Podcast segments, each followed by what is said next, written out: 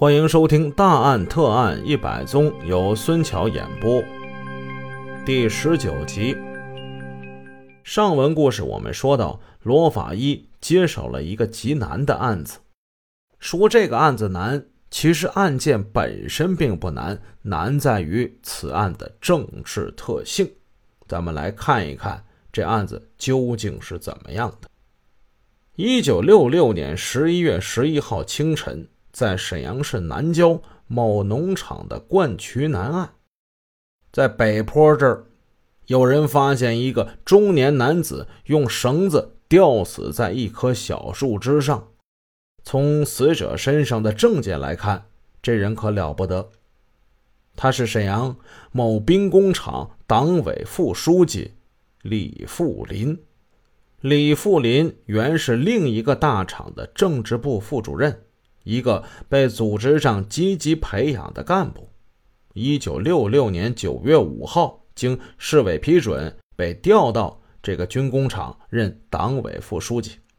一个正在被当做接班人培养着的干部，到新单位上班，这才俩月出头，这是得有多大委屈啊？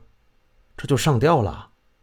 认识他的人心中升起了一片疑云，在李富林的尸体的棉衣兜里发现了一个他自己使用过的小本。小本子为蓝色横式一百二十八开，封面印着北京字样和白塔图案的这么一个小本。这小本里用钢笔写着李富林的遗言，遗言一共是二百二十八个字。原文摘要是这样的：以某某某为首的一伙人实在是欺人太甚。两个月来，低三下四的工作，现已忍无可忍，并已失去工作条件。我怎么做也犯错误。我知道，我这样做是叛党行为。虽然如此，我也不愿每天受这种压力。妻子啊，我对不起你，希望你好好工作生活，带几个孩子过艰苦的日子吧。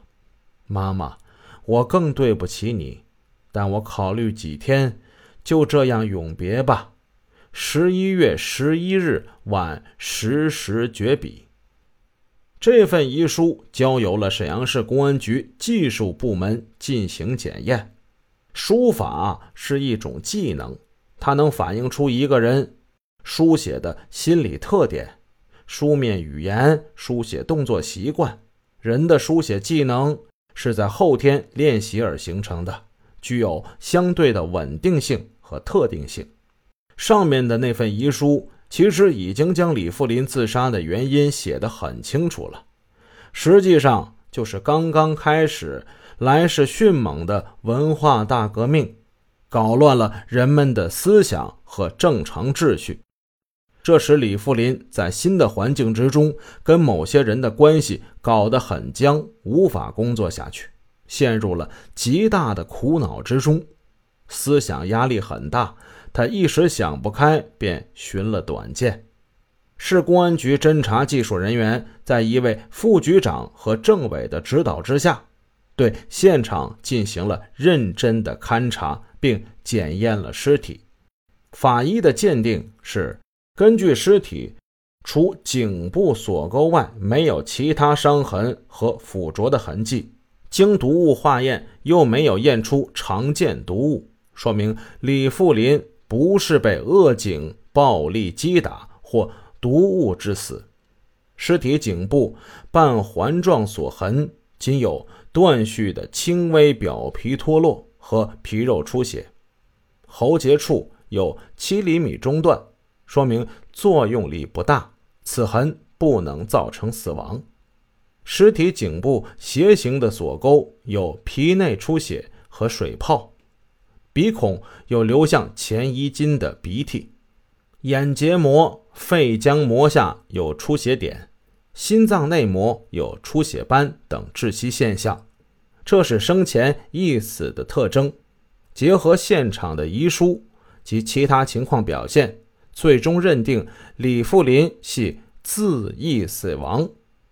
不过异乎寻常的是，这李富林他衣着整齐，他的两只手掌、两肘、前襟、两腿膝部等处都沾有泥土，两前襟翻转后也有泥土，毛衣其裤带的卡扣两侧也有泥土，背部还沾有铁锈，这是怎么回事呢？侦查员们在离中心现场不远的灌渠旁发现了六节排水铁管，其大小仅容一个成人爬行通过。在其中第三节铁管内发现了布纹压痕、绳子压痕和足迹。提取之后，与李富林身上所穿的上衣、裤子的布纹、鞋和吊饰用的绳子做了对比，种类都完全相同。这样，李富林身上的泥土和铁锈之谜也就解开了。他在小树上吊之前，曾经怀着某种特殊的心情，带着绳子钻进了那节排水铁管之内。他是不是为了不想被别人看见，想在排水铁管里用一种独特的方式勒死自己呢？法医在颈部发现的。断续的轻微表皮剥落和半环形锁痕，是不是在排水铁管里形成的呢？这都是很有可能的。可是他的这个想法经过实践失败了，最后他不得不从排水铁管里爬了出来，吊死在灌渠南岸北坡的小树枝上。在爬进爬出的过程之中。他的衣服沾上了泥土跟铁锈，泥地上留下了他的衣服、绳子的印痕和足迹。当然，这是一种分析和推测。为了验证是否正确，在现场警方还做了模拟实验。有一名同志从排水铁管的一端爬进去，然后再退出来。经检查，他身上粘附的这些泥土跟铁锈。他们的位置都与李富林尸体上的是一致的，如此一来，警方也就弄清了尸体上泥土的来源及原因，得出的结论是李富林在吊死以前曾经钻入过这些排水铁管，并且在具有生活能力的情况之下进入和退出排水铁管。在发案的七天之后，市公安局技术科。根据现场尸检、遗书等情况，正式签署了鉴定书。结论是李富林是自缢死亡。在一个有几百万人生活的大城市里边，自杀事件是屡见不鲜的。公安局也经常处理这一类的案子。此案能给法医和侦查员留下什么较深的印象呢？这个本来普普通通的案子，事过境迁，大家已经渐渐的把它遗忘了。然而，所有人做梦都没想到，这件本来很普普通通、简单明朗的案子，竟带来了一场巨大的灾难。本集已播讲完毕。如果您喜欢孙桥的作品，欢迎多多点赞评论，这样能帮助我们的专辑让更多朋友听到。感谢您的支持。